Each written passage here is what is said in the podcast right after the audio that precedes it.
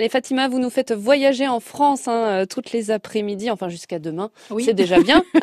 Fatima, là vous avez débusqué un trésor familial en Corrèze. À Arnaque-Pompadour, très exactement, la découverte du haras national de Pompadour, un endroit vraiment magique et pas que pour les amoureux euh, des sports équestres. Alors côté histoire pour commencer, le premier haras a été créé par la marquise de Pompadour, d'où son nom. C'était euh, vers la fin du XVIIIe siècle, à proximité du château de villégiature de Louis XV, dont elle a été la fameuse maîtresse. Les étalons arrivaient à l'époque directement des écuries royales.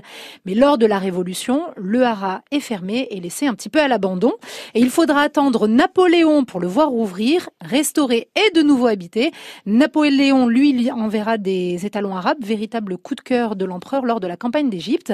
Pompadour, qui est d'ailleurs reconnu comme étant le berceau de la race anglo-arabe, est inscrit au patrimoine mondial de l'humanité, du moins le château et la tour, depuis 1926. Ok, ça c'est la partie euh, sur le passé, mais si vous nous en parlez aujourd'hui, c'est qu'il y a euh, bien des choses à découvrir. hein. Tout à fait. Il faut savoir tout d'abord que ce haras fait partie du réseau de l'Institut français du cheval et de l'équitation, qui promeut et développe les disciplines liées au cheval. Donc tout au long de l'année, il y a des plus belles compétitions équestres qui y sont organisées, comme la Grande Semaine de Pompadour, le Grand National de concours complet, donc déjà on s'en prend plein les mirettes, sans oublier pour euh, les paris sportifs les 11 journées de course sur l'hippodrome, aussi bien le plat que l'obstacle. Et ce que l'on sait moins, du coup on arrive au côté un petit peu familial, c'est que le haras est ouvert au public le reste de l'année. Je viens de vous en parler côté patrimoine, il y a vraiment de la valorisation grâce à des visites libres ou guidées organisées chaque jour. Et il y a aussi au sein du haras, euh, donc des haras de France en général, mais du haras de Pompadour, qu'ils soient acrobates ou qu'ils fassent de la liberté, des artistes résidents.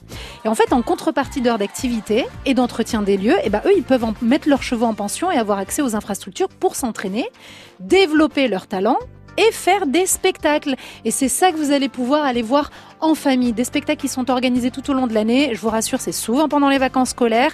Et c'est du côté euh, du manège de l'Orangerie qui est aménagé pour l'occasion en salle de spectacle.